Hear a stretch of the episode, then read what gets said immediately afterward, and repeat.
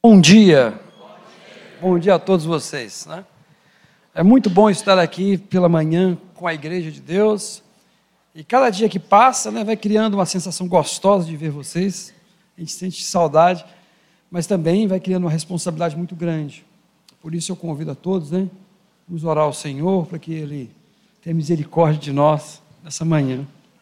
Querido Deus, o Senhor nos tem colocado nesse momento para compartilhar a tua palavra com o teu corpo, tua igreja. Ó Senhor, precisamos ouvir a tua voz, entendermos aquilo que está no seu coração. Sabemos, Senhor Deus, as dificuldades que nós, como pecadores, e ainda, Senhor Deus, não estamos maduros de compreendermos as tuas verdades. Como é difícil abrir mão, Senhor Deus, dos nossos interesses, dos nossos projetos como é difícil abrirmos mãos, Senhor Deus, e assumirmos a nossa culpa diante do Senhor. E o pecado ofusca muitas vezes a nossa visão e ofusca a nossa compreensão. Por isso eu peço, pela tua misericórdia, que teu Espírito Santo agora cuide de cada coração nessa manhã, para que esses corações estejam prontos para ouvir tua palavra, possam aprender e acima de tudo, Senhor Deus, que não seja um conhecimento, mas que possam, isso possa ser escrito no coração de cada um, para que se faça sentido, para que se faça verdade. Ó Deus, tenha misericórdia de nós. A tua palavra, Senhor Deus, tem que entrar em nossas vidas e sabemos que é só o Senhor que nos concede essa graça. Assim como o Senhor concedeu a graça ao apóstolo Paulo de escrever essas letras maravilhosas, essa mensagem que veio do Senhor, concede-nos a bênção, Senhor Deus, de expor Concede-nos a bênção de ouvir e entender aquilo que o Senhor deseja para o coração e para a alegria da tua igreja, em nome de Jesus. Amém, e amém, e amém. Queridos, estamos chegado, chegando na jornada final do livro de Coríntios. Né? Na semana que vem nós vamos ter um, um fechamento, porque Paulo sempre é prático. A teologia de Paulo né, é a teologia prática. Ele fala, fala, ensina, mas tem que ter a prática. E sempre no final ele dá esse toque, né, preocupado com o relacionamento da igreja. Mas nesse momento, Paulo vai encerrar a sua discussão de dúvidas e problemas que a igreja de Corinto tem. Durante ao longo desses seis meses, né, tivemos a oportunidade de ver uma igreja complexa, cheia de problemas, de dúvidas, mas se nós pensarmos bem, o grande problema da igreja, e o Bruno fala isso nas reuniões de quinta-feira, na célula, o grande problema de Coríntios é o amor. A falta de amor leva a diversos percalços e um abismo chama o outro. E, essa, é tão certo isso, que o último tema a ser discutido por Paulo deveria ser um tema que nem deveria estar em questionamento pelos coríntios que é a esperança. Esse texto, apesar de, ser, de ter muitos detalhes, ele vai se resumir na esperança. E a pergunta que deixa nessa manhã, qual é a sua esperança? Porque para Paulo, um cristão só tem uma esperança, que é a ressurreição. Essa é a sua verdadeira esperança, a ressurreição em Cristo. Olha que ponto que chega a igreja. A igreja começa com divisões, tomando partido, fica insensível aos problemas do dia a dia, fica insensível à imoralidade, fica insensível a como se comportar no culto, fica insensível em relação com as pessoas, né? fica insensível aos dons espirituais, achando que aquilo é um privilégio de cada um e a marca registrada de que ele é mais espiritual. E olha um abismo atrás do outro. Chega a um ponto que ele duvida da ressurreição. E Paulo vai chamar, se você duvida disso, você está no fim do poço mesmo. Você não tem mais parte com, com Cristo. Percebe? Quando você estuda a carta de Coríntios, porque ela é uma carta inteira, você vai ver quais são os passos de decadência de uma comunidade que vai esquecendo o elemento principal que nos une, que é o amor. É a relação. Então, essa carta está aqui inserida como um alerta contínuo para a igreja do Senhor Jesus e um alerta contínuo para a comunidade né, do Lagoinha Mineirão. não, nós não devemos dar o primeiro passo, né? que é a divisão, que é a separação, que é o partidarismo.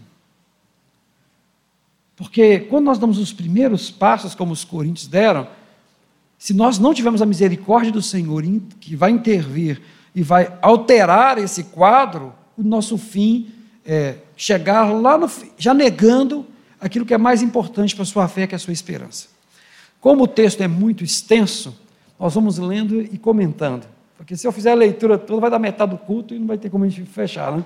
Então vamos fazer diferente. Vamos ler o texto e vamos comentando, porque vai tratar de assuntos simples como morte, ressurreição, não é? Só coisa fácil. Então vamos nos debruçar né, nesse texto. Então eu convido os irmãos que estejam com as Bíblias abertas. E à medida que o, as porções do texto fizerem sentido, nós paramos e explicamos né? aquilo que Deus tem colocado no nosso coração. Mas alguém dirá, como res... Hã? Ah, perdão. 1 Coríntios, capítulo 16, 15, verso 35. De onde nós paramos na semana né, anterior. 15, 35. Mas alguém dirá: como ressuscitarão os mortos e, e, com que corpo virão? Insensatos. O que tu semeia não é vivificado, se primeiro não morrer.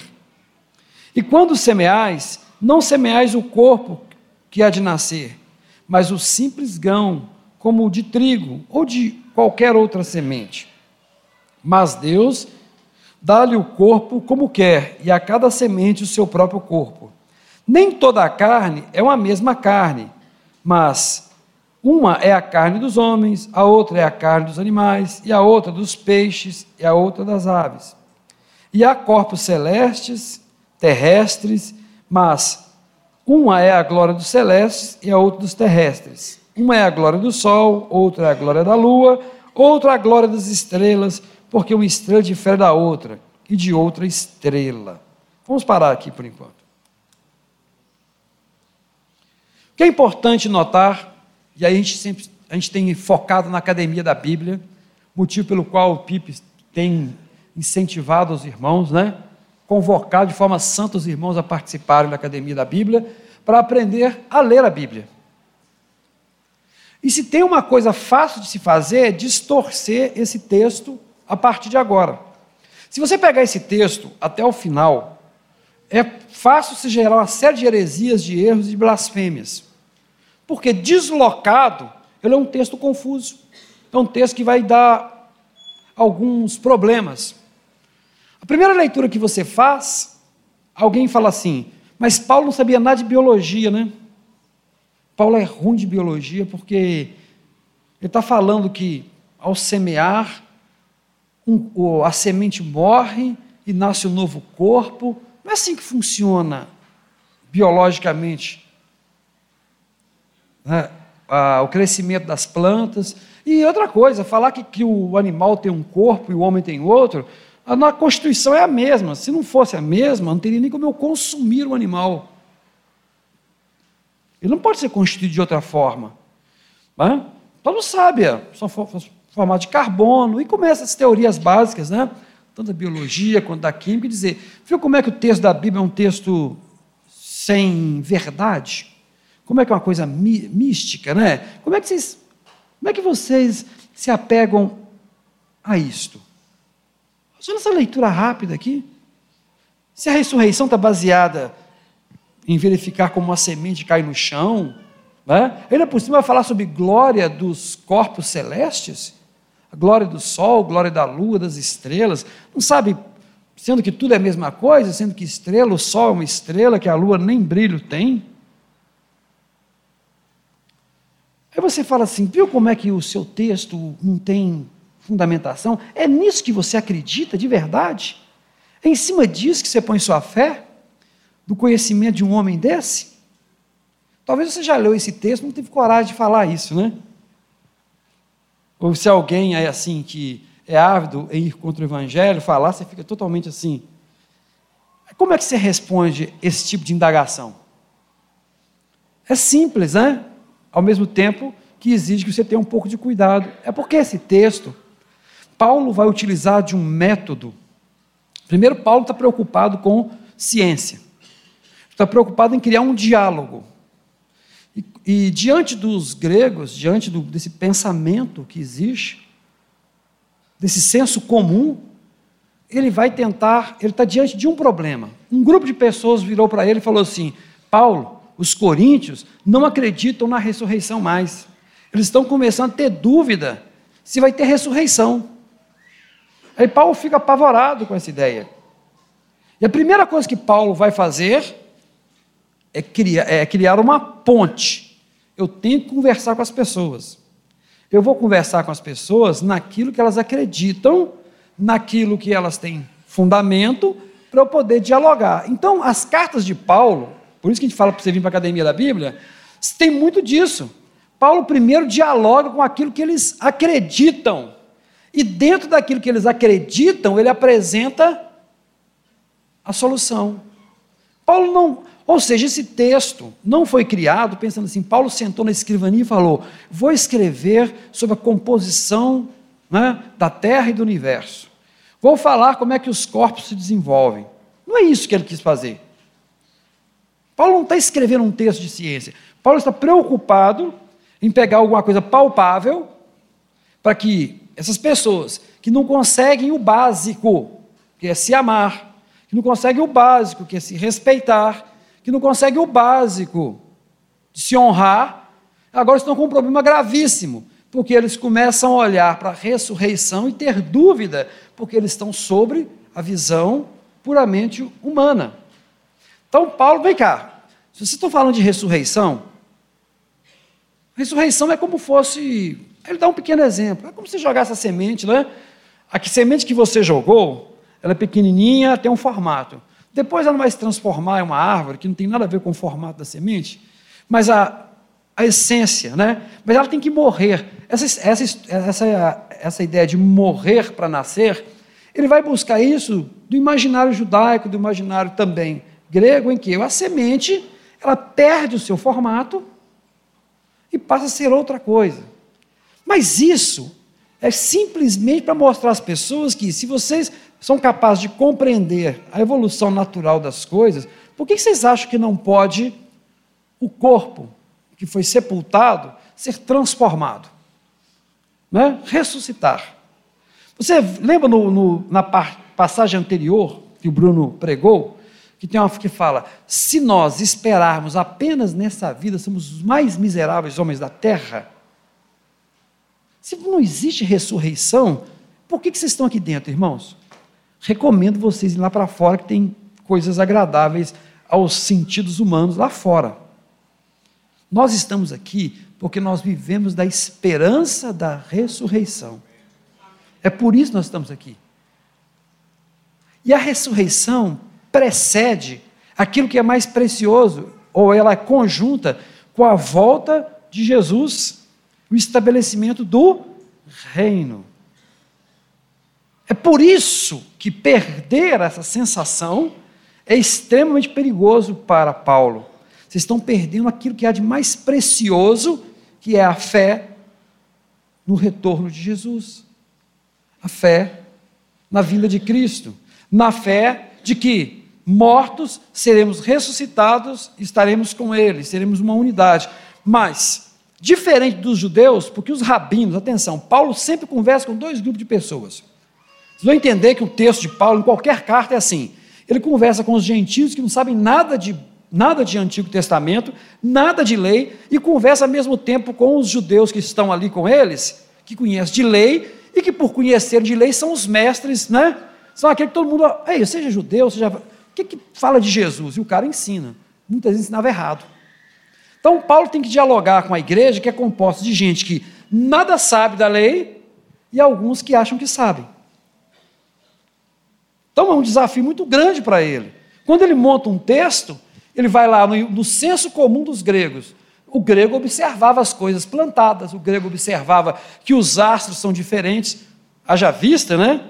Que Pitágoras e muitos outros mestres, até os mestres pré-socráticos, Todos já tinham observado estrelas, sol, tinha calculado diâmetro da Terra pela sombra, já sabiam a disposição dos astros, ou seja, eles têm conhecimento, sabem que um é maior do que o outro, distância, já era um senso comum para eles. Então ele vai usar disso tudo, já tinha observado a natureza e chama atenção. Ele chama atenção para aquilo que é comum, para mostrar algo que é espiritual. Então não leia esse texto como um tratado de biologia, a Bíblia diz que é assim, é assim. Não. Paulo está dialogando, ele tem que conversar com as pessoas. Isso é uma carta. Isso não é um projeto de um teólogo sentado escrevendo. Eu tenho que escrever um livro antes de morrer. E vai escrever. Não é assim? E bonitinho. Não. Ele está com um problema prático na mão. Sempre você tem que olhar assim. Paulo escreve para a igreja. Paulo é um pastor acima de tudo antes de ser apóstolo, antes de ser testemunha para as nações, ele é aquele moço que cuida daqueles que ele, que Deus colocou no seu caminho. Seja presente, seja ausente, seja escrevendo, seja orando, intercedendo. Paulo cuida da igreja. Porque ele se sente eterno devedor daqueles que ele perseguiu e matou. Então, assim, esse é, esse é o homem que está escrevendo. E nesse momento ele fala: vocês não, não veem que as coisas. Se, é, se Deus é capaz de fazer de uma semente gerar uma árvore, se Deus é capaz de dar poder, iluminação diferenciada aos astros, se vocês são capazes de perceber isso, como é que vocês não são capazes de entender que existe ressurreição? Como é que é impossível o mesmo Deus que faz isso não fazer aquilo? Então, esse está sendo o método de Paulo. Vamos prosseguir.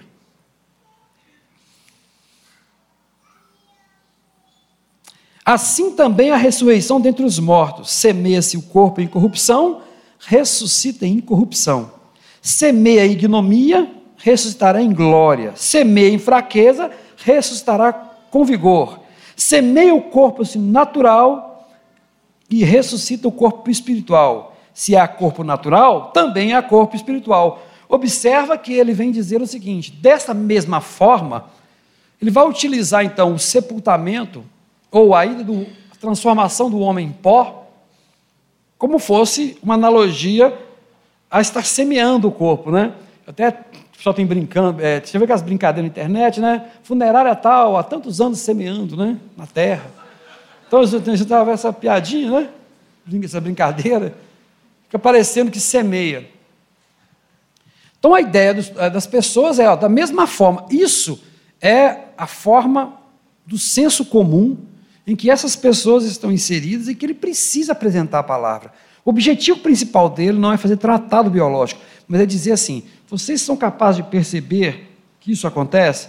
Então, se uma sementinha pode se tornar uma árvore, é claro que esse corpo que vocês desprezam tanto, que vocês acham que isso aqui é apenas um algo que aprisiona a alma, se vocês pensam Deus é capaz de transformar isso, essa coisa em algo maravilhoso. Vamos pensar agora como, como é que um grego pensava sobre o corpo. Platão vai dizer que a alma dos evoluídos tem asas e batem e ficam longe do, da terra. Mas à medida que ela vai perdendo a sua iluminação e vai se contaminando, as asas vão perdendo a força, até que as asas param de bater e ele tem que andar. Ele procura, então, essa alma procura um corpo, alguma coisa inanimada, entra e fica vagando pela terra. Isso é o homem, tá? Para eles. Se você for evoluído, mesmo de verdade, você está batendo asas no céu. Mas se você for, não for evoluído, não for uma pessoa elevada, você vai descer à terra e vai acabar achando uma carcaça qualquer, entrando nela e andando por aí. Engraçado, teve uma recentemente a Netflix lançou uma série que trata disso certinho. Chama-se Carbono Alterado, Alterado Carbono. Onde a alma fica num chip e, troca de, e o corpo é chamado de capa. Então o sujeito pode ir trocando de corpo, desde que tenha dinheiro, tá? Interessante é isso. Se tiver muito dinheiro, você, você, você se torna eterno, porque você vai trocando de corpo, faz backup. É muito interessante a série, porque é o conceito que a alma pode ser guardada num chip então, se eu tenho dinheiro, eu mando fazer corpos, reservas. Se eu não tenho, o Estado garante que você tenha direito a um corpo, qualquer que seja. E tem uma cena engraçada que eu vi, que uma menina morreu, quando ela volta, ela não tinha corpo reserva, deram de uma velha para ele. E ela assim, mamãe, né? Coisa absurda, mas coisa não tem nada a ver com a pregação do que está falando isso. Não, porque isso é um conceito platônico que está sendo explorado pela mídia, explorado né, pelos roteiristas. Você pensa, o cara evoluído pensar que a alma. Não, que evoluído, meu amigo? Isso é, é Platão. Isso é antes de Paulo. O conceito, então, que isso aqui.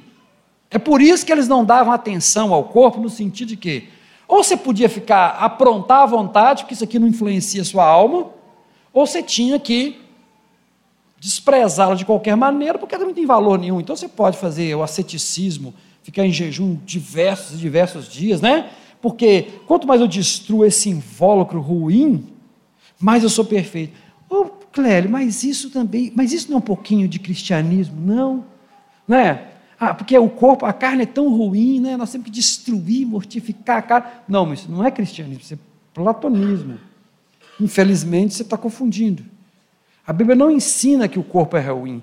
O que é ruim são as paixões, são os desejos, é o coração do homem. Isso aqui é obra de Deus, que tem a função, né? E nós somos pleno. Não tem uma parte boa em nós, uma parte ruim. Nós somos um, nós somos na unidade. Mas esse corpo corruptível não pode estar na glória, por causa de níveis. O Paulo vai tentar explicar isso um pouco à frente. Então, para que esse corpo. Você já viu as expressões no Antigo Testamento? Quando Deus se manifestava para as pessoas e elas se prostravam com medo de morrer porque viram a glória de Deus? certamente morreremos. O pai de Sansão falou: certamente morreremos porque vimos o Senhor. O outro, certamente, e olha que viu só o anjo, tá? Mas é o suficiente para deixar os apavorados. Aí eles chamam, Deus chama, vem cá, eu quero falar com vocês, povo. De jeito nenhum, nós vamos lá, vamos morrer. Vai, vai lá, Moisés, vai no nosso lugar. Né? Porque quando nós, quando nossos pais pecaram, nós ficamos expostos de tal forma de Deus que imediatamente morreremos. Por isso que eles escondem. Por isso que há a cena de esconder no Éden. É porque o homem, naturalmente, ele não consegue se aproximar de Deus. A glória de Deus consome, porque a nossa natureza está contaminada.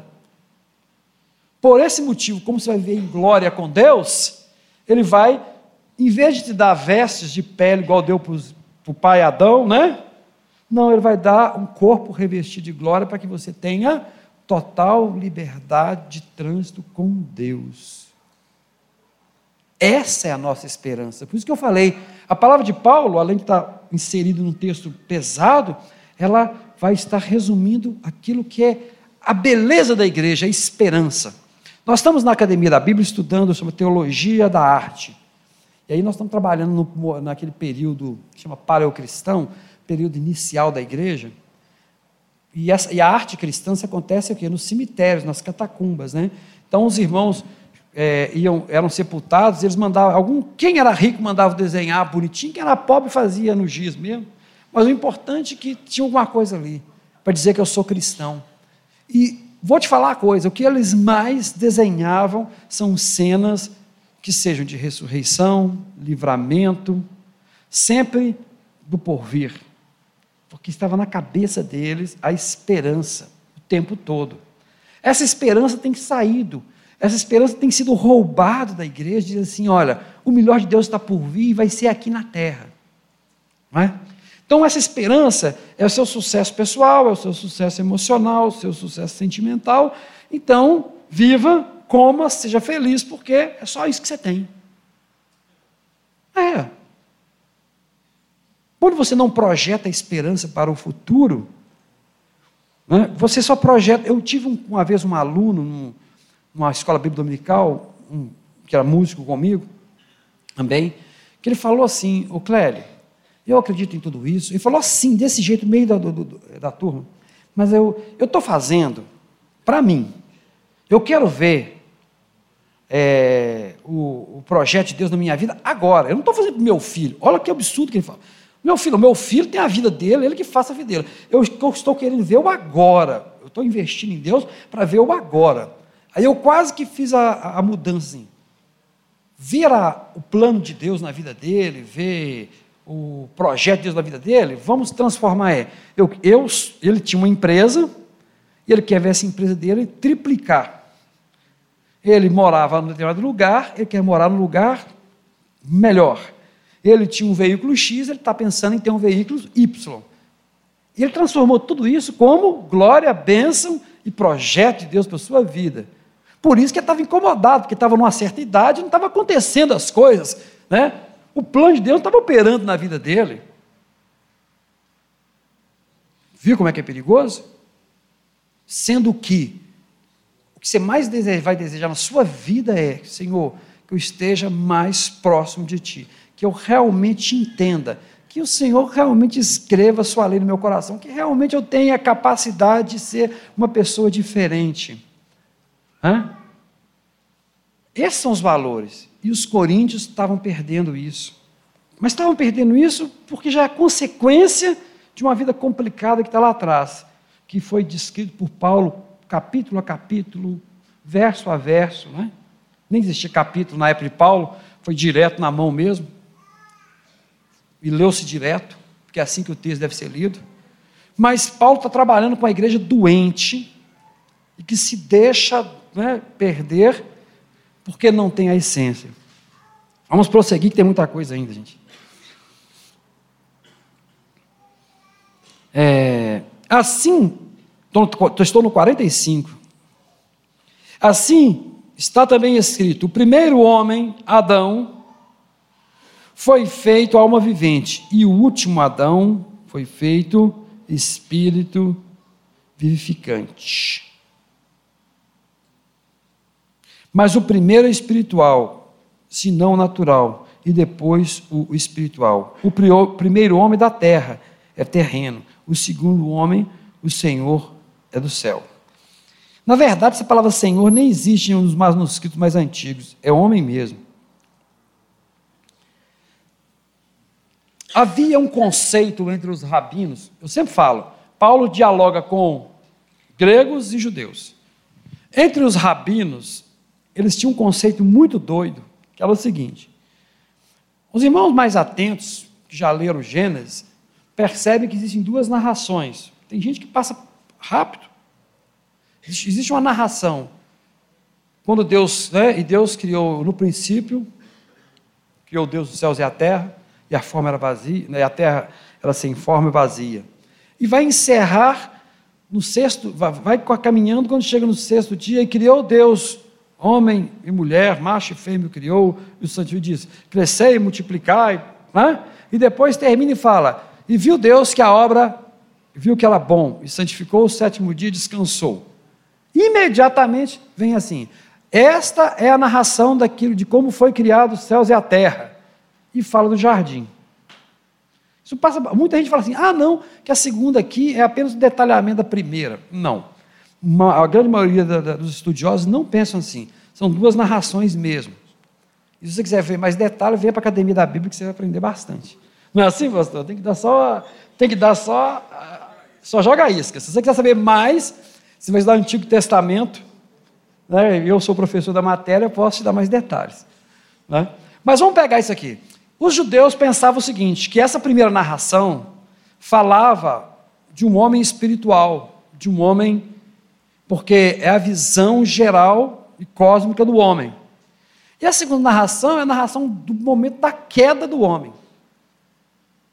Então, o primeiro homem, Adão, é espiritual, e o segundo, a narração, é do homem material em queda. Só que Paulo vai, inverte. Não. Adão, em todas, ele é terreno. Ele é terreno. O que é? E o pecado entrou por ele. O que é espiritual é Jesus, que é feito de sua imagem e semelhança. Isso ele vai quebrar o conceito dos rabinos de achar que Deus criou um homem e criou Adão. É uma ideia meio confusa entre eles, mas é mais ou menos assim que eles acreditavam, tá? E é por isso que Paulo vai fazer esse contraponto de dizer que o primeiro, que o primeiro homem é Adão e o segundo homem é Cristo. O que vem primeiro é terreno, o que vem segundo é espiritual. Se o pecado entrou por um homem só, se vocês acreditam, ele está falando para os rabinos, vocês acreditam então que o pecado veio por Adão pela sua desobediência, assim ele vai passar isso? Nós tivemos na nossa célula lá, ficamos até 11h30, né? A discussão era de como o pecado passava, e rolou Agostinho, rolou de tudo, né? é, para poder, isso aí no capítulo anterior. O Bruno estava lá sofrendo, just tentando explicar essas coisas. Então, como o pecado vai, é, é passado à humanidade, isso é um momento para outro estudo, mas se o pecado vai para a humanidade a partir de Adão, se você acredita nisso, então você é capaz de acreditar que o Filho de Deus, ao ser morto inocentemente, tem, sem ter cometido pecado, como oferta válida pelo pecado, também elimina a barreira do pecado e paga a dívida que o homem tem com Deus. Esse é o princípio. Viu por que, que a Bíblia ela não pode ser anulada em partes? Se você anula a queda de Adão, não há necessidade de Jesus. Para quê? Para que Jesus veio? Se não existe queda em Adão. É assim que funciona, porque elas, tudo é ligado. E, e nós vamos ter do apóstolo Paulo essa beleza de ele estar nos mostrando que por que existe ressurreição? Se nós morremos em Adão, e se Jesus ressuscitou, e agora nós somos da mesma essência de Jesus, então a gente ressuscita. Não crer na ressurreição de Jesus impede a crença na ressurreição da igreja. Não é possível. Se você não acreditar que Jesus veio em carne, por isso que vai ter aquela expressão, aquele que não declara que Jesus veio em carne, né? Não é de Deus. E alguns usam no exorcismo para dizer assim, para perguntar para o demônio, né? Não sei se o demônio se pergunta nada. Se você não é, se acredita em Jesus, o cara fala, acredita, não acredito. Não é nada disso. É porque quem declarava que Jesus veio em carne, qualquer um que declarasse isso, estava dizendo que era cristão e pronto para morrer, para ser perseguido, para ser massacrado. Então, essa declaração era, era a identidade de que eu sou cristão e morro por ele. Então, somente alguém movido pelo Espírito Santo vai declarar diante das autoridades que é cristão porque ele sabe que ele está abrindo mão da sua vida do seu equilíbrio, né, das coisas que estão em volta dele. Então a declaração de que Jesus veio em carne é importante, porque se ele não vem em carne, ele não ressuscita. Se ele não ressuscita, você também não. Então, Paulo vai construir Jesus veio em carne. E Jesus morreu como qualquer um de nós. Só que a glória de Deus o ressuscita. E se a glória de Deus o ressuscita, logicamente nos ressuscita também. Anular a ressurreição de Cristo é anular a esperança da igreja. Porque se o nosso Cristo não ressuscitou, tampouco nós ressuscitaremos. E se nós não ressuscitamos, vamos sair correndo daqui, desse lugar, porque estamos perdendo tempo. E assim a igreja viveu durante muitos e muitos anos nessa esperança da ressurreição e da volta de Jesus. E essa mensagem começou a ser, ser retirada da igreja e colocada uma outra, mais imediatista, né? é, mais de impacto, que agrada mais as pessoas. O importante é o garantir o agora, o amanhã né? é de Deus. E ao passo que a igreja passou a vida inteira sobrevivendo aos ataques, sobrevivendo ao martírio, sobrevivendo às perseguições, porque a sua esperança não estava naquilo que ele via, mas naquilo que ele esperava, naquilo que ele ansiava. Então eu podia dormir no Senhor, aguardando o dia da ressurreição, porque ela era verdadeira. Ou seja, uma igreja que perde a referência na ressurreição, uma igreja que está fadada ao esquecimento, porque não tem nada depois da ressurreição. Ela é tudo para a nossa vida. Nós, nós focamos muito a mensagem da cruz, mas isso é consequência de um período diferenciado que vivemos. Mas antes, nos primórdios, eles não falavam de cruz, eles não falavam de sacrifício de Jesus, eles falavam da ressurreição o tempo todo. É isso que dava esperança à igreja. E é isso que Paulo está incomodado, porque ele sabe que eles vão perder o norte e a igreja vai se prejudicar. Mas não é o primeiro espiritual, senão natural. O primeiro homem da terra é terreno, segundo o Senhor do céu. 48. Qual terreno, tais também os terrestres, o, quais, o qual o celestial, também os celestiais. E assim como trouxemos a imagem do terreno, assim traremos a imagem do celestial. Se nós carregamos as coisas de Adão em nós, agora que nós somos de Cristo, nós carregamos, na, na ressurreição, traremos as marcas, as características e a imagem de Jesus, que está com o Pai. E agora digo isso, irmãos, que a carne e o sangue não podem herdar o reino de Deus e nem a corrupção herdar a incorrupção.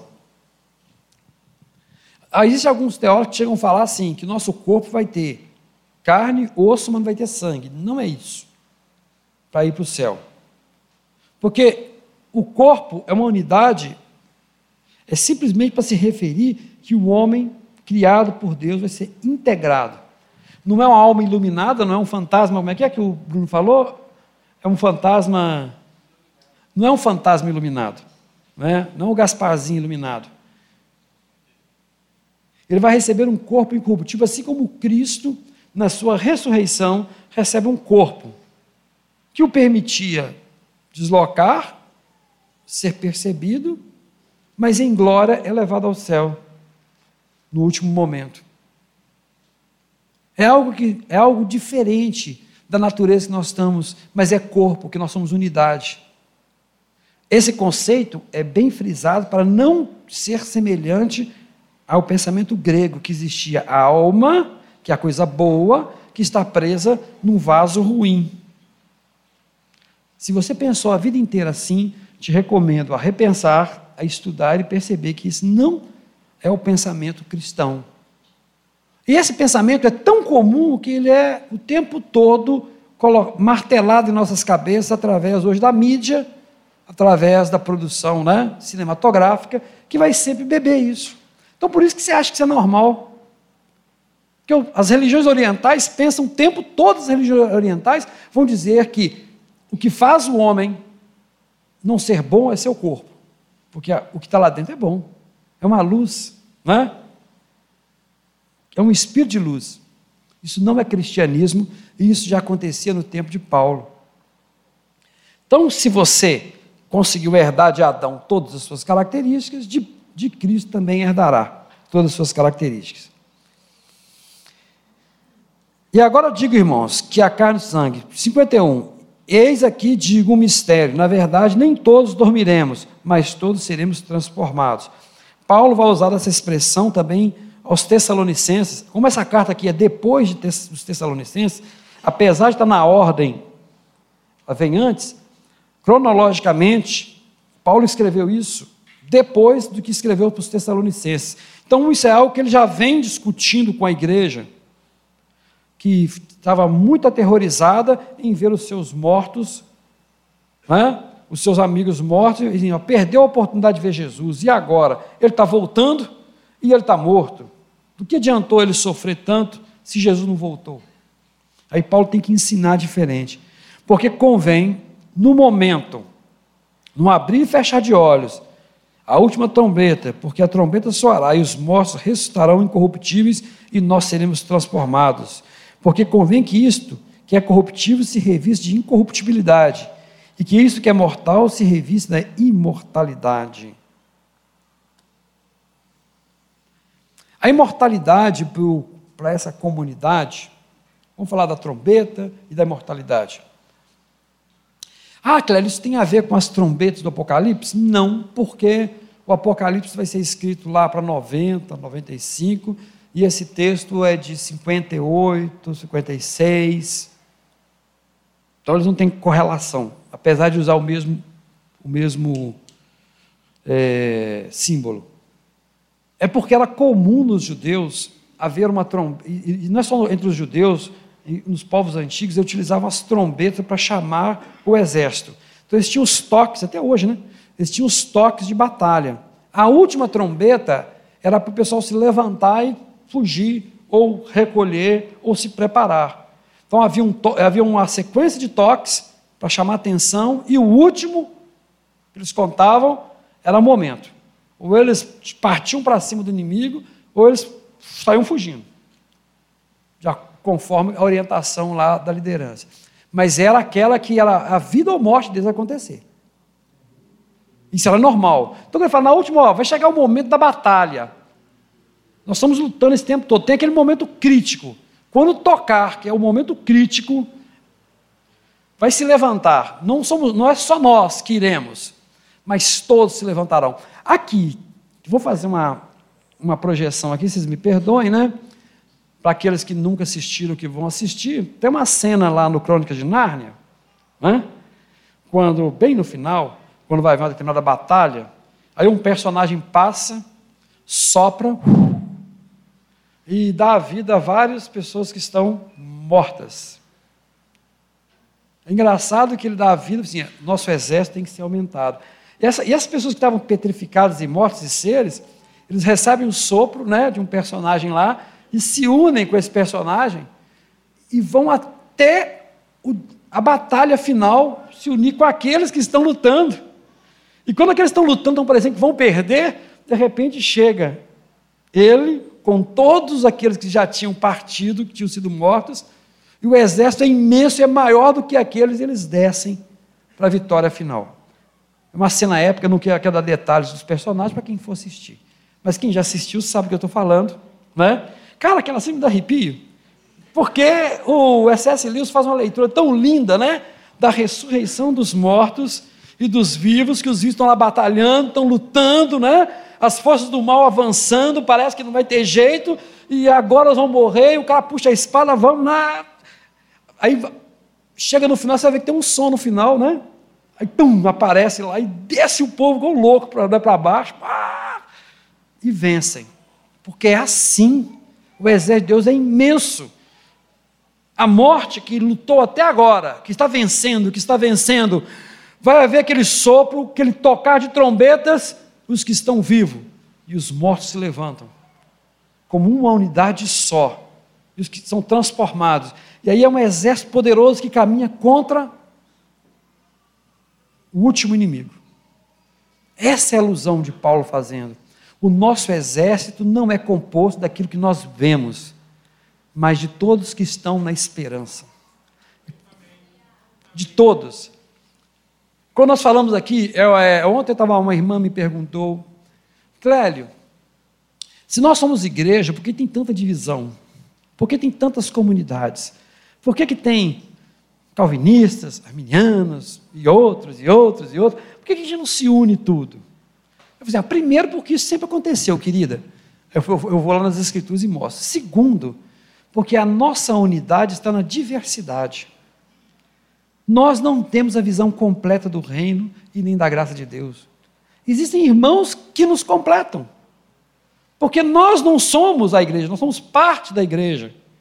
A nossa visão é uma parte da visão do reino. Não queiramos ter a presunção de achar que temos a visão completa de Deus, que temos a percepção do reino de Deus, mas nossos irmãos, que muitas vezes por alguma diferença, né, professam fé, eles também têm e completam, porque nós, o reino de Deus não está submetido a uma sigla ou um grupo. Ele é muito maior. São todos aqueles que dormiram na esperança da ressurreição. E todos aqueles que vão dormir na esperança da ressurreição. Todos dormiremos? Não. Paulo diz: alguns de nós não vão dormir. Estaremos unidos. Então, por isso, nós não precisamos ter uma uma igreja única com um único pensamento. Mas o importante é que estejamos todos na esperança da ressurreição. O que nos une é a ressurreição em Cristo.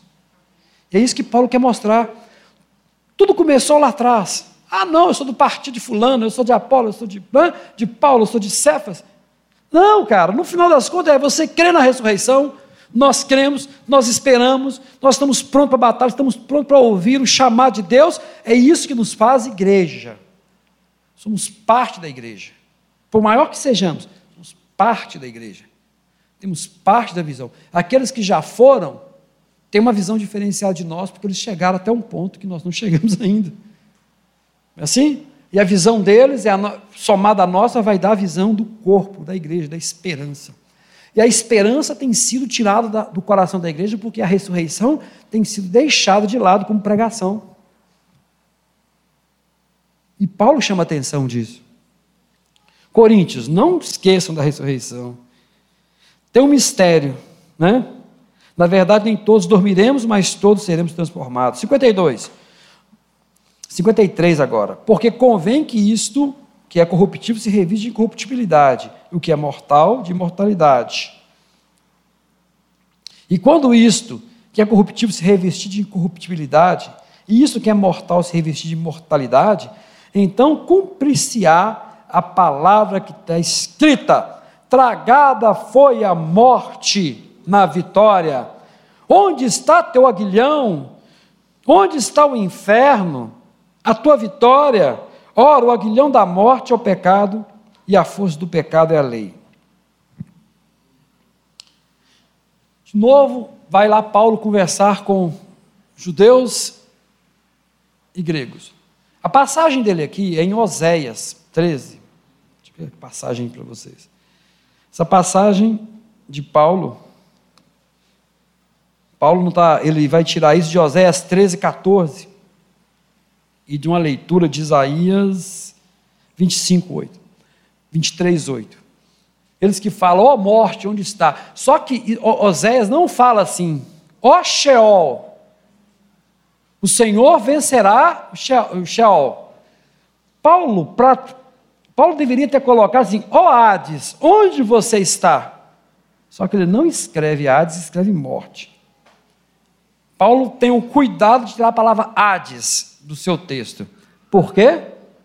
Porque se havia uma coisa que um grego não gostava de falar, era Hades. Só de falar essa palavra dava, era mau presságio, era azar. Porque o Deus da morte, você não deve nem falar o nome dele. Aí Paulo vai alterar o texto de Oséias, porque no texto de Oséias é Sheol, é, né? E se você fizesse o paralelo, tem que chamar de Hades. E Paulo não coloca Hades. Aí que eu falo como é que Paulo tem o cuidado de conversar com eles. Porque Hades é uma palavra que qualquer grego sente arrepio. É igual nós temos uma palavra que começa com D que ninguém gosta de falar, não é assim? Tem uma palavra que não fala, senão que você tem ruim. Não é aquela D, alguma coisa? Não fala não que você tem que entrar ruim. Já vi as pessoas mais velhas falam, isso traz coisa ruim. Então, do mesmo jeito que a gente chama isso de coisa ruim, eles falavam de Hades. Hades está coisa ruim. Acaba arrastando a gente para aquele lugar. Não é assim? E como a esperança dos gregos era muito ruim quanto à morte, pensar em Hades era um negócio terrível mesmo. Mas Paulo aqui tem o cuidado de alterar a palavra para não distanciar e ofender os gregos, deixá-los apavorados com o texto que ele está escrevendo. Por que, que essa palavra é tão forte? Onde está teu aguilhão? O aguilhão né, seria aquela parte, aquela peçonha do, do escorpião ou da abelha, o ferrão. O que acontece? A morte usa o pecado para conduzir as pessoas para o seu reino. Porque o salário do pecado é a morte. Então, ele diz o seguinte: que a morte tá, né, vai usar as transgressões do homem para conduzi-los, é igual espetando, né? Para que ela possa, para que as pessoas caminhem para a destruição. Na Idade Média, eles desenhavam um esqueleto segurando uma lança. Esse esqueleto simbolizava a morte e a lança era o aguilhão. É, é, na verdade, essa cena medieval, e depois vai ser mantida nos quadros aí, de um esqueleto segurando a lança, seria a representação desse texto, tá? O aguilhão da morte conduzindo as pessoas. Como é que é conduz? Com o pecado. Através do pecado, você sabe, se eu fizer ele pecar, ele está morto. Pronto, acabou. Eu garanto que ele entra para o meu reino. Hades é um personagem na mitologia grega, nós chegamos a falar isso, é o deus da morte, irmão de, de Zeus e de Poseidon, deus dos mares. É? na mitologia antiga, e o reino dele ninguém, ninguém venceu. Hércules, Orfeu, nem mesmo os outros deuses que tentaram resolver umas questões como ele conseguiu vencer, porque ele era imbatível. Ninguém vence a morte, no conceito. Tanto era que quando Paulo fala de ressurreição, os gregos se levantam e falam: você é doido, você sabe que não existe? Contra Hades não tem solução. Acabou. Acabou. Você é doido. Você não consegue vencer esse, esse Deus. Ele é invencível. E Jesus e Paulo vai mostrar: ó oh, Hades, ó oh, Deus da morte. A leitura correta seria essa: ó oh, Deus da morte. Porque lá o, o, o Osés fala: ó Sheol, lugar de sofrimento, né? Ó Deus da morte. Onde está tua força? Cadê tua vantagem? Sendo que você não conseguiu aprisionar Jesus Cristo. Se a glória de Deus ao terceiro dia invade, né, o sono e o ressuscita.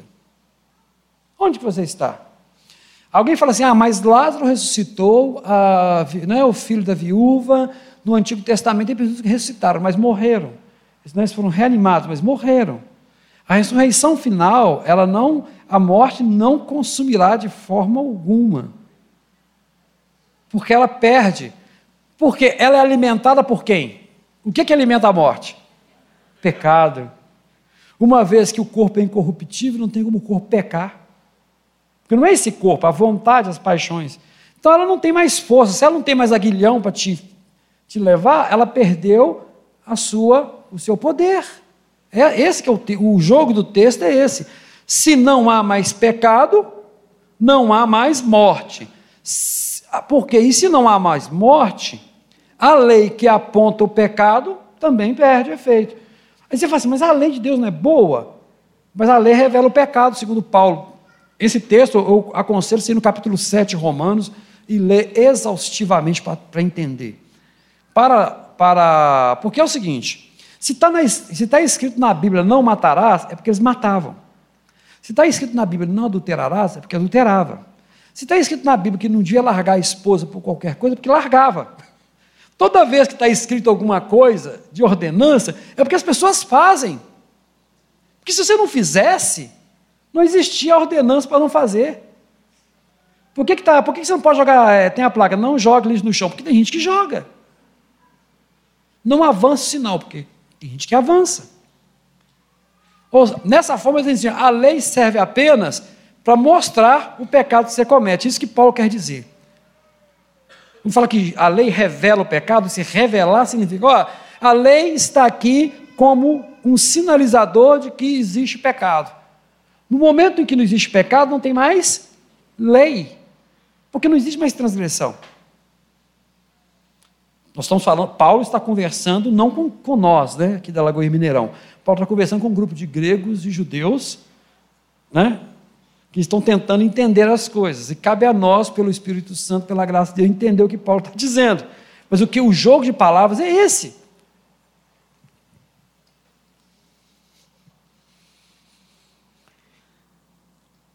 Mas, graças a Deus, que nos dá a vitória por nosso Senhor Jesus Cristo. Portanto, mais graças. A palavra graça parece uma coisa simples. Graça é favor merecido. Mas, que bom que Deus nos levou em consideração que eu sou pecador miserável, que eu persegui a igreja, que eu maltratei as pessoas, mas mesmo assim ele olhou para mim, ele achou por bem me puxar para o reino dele, me fazer apóstolo e falar com vocês. Isso que é graça para Paulo. Mas graças a Deus, que nos dá a vitória. Portanto, meus amados irmãos, sede firmes, constantes, sempre abundantes na obra do Senhor, sabendo que o vosso trabalho não é vão. Depois de ser maltratado, desconsiderado, Paulo foi, não é? Falaram que ele não era apóstolo, falaram que ele não tinha. Primeiro falaram assim: você não é tão inteligente quanto Fulano quanto Apolo. Você não é tão espiritual quanto Cefas. Você nem judeu direito você é. Não é judeu da gema da Palestina. Você não é nada, Paulo. Você não é ninguém. Depois de ser humilhado, desprezado, né? E ele ensinando, ele fala: irmãos, quer saber de uma coisa? Vamos esquecer tudo isso? Esquece tudo. Começa a trabalhar para o Senhor. Começa a fazer a obra dele. Vamos para frente tudo que está de errado aqui agora, esquece. Vamos nos unir e trabalhar para o Senhor, porque Ele sempre vai nos retribuir. Ele sempre vai nos devolver. Ele sempre... Então, nós somos corpo. Vamos esquecer esses problemas todos e vamos seguir em frente, porque a vitória é dele. No final de toda essa construção que ele faz, no capítulo 15, ele vai chegar e pedir, vai convocar a igreja, vamos esquecer as diferenças e prossigamos na esperança da ressurreição e da salvação, na esperança do reino, porque é só isso que nós temos. E que a palavra da manhã seja essa. A gente erra muito entre nós, né? e vamos errar mais ainda, porque ainda nós estamos aprendendo no Senhor e deixando Ele nos ensinar. Mas a palavra da manhã é: esquece e prossiga servindo e caminhando no Senhor, porque não é o seu mérito que te leva ao reino de Deus, não é teu mérito, é o Senhor já fazendo tudo por você, basta você continuar caminhando, querido, continua caminhando, continua caminhando, você já foi salvo do Egito, você já passou pelo Mar Vermelho, você só tem que continuar caminhando. Segue a, né? Vamos lá, vamos seguir a nuvem, vamos seguir a coluna de fogo, vamos seguir em frente. É isso que Paulo está dizendo. Continua, continua, continua na esperança.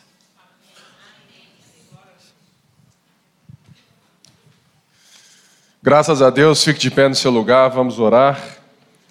Versão de hoje é igual a Dore, né? Continue a nadar. É isso mesmo. Senhor Deus, obrigado por essa manhã de graça, de glória.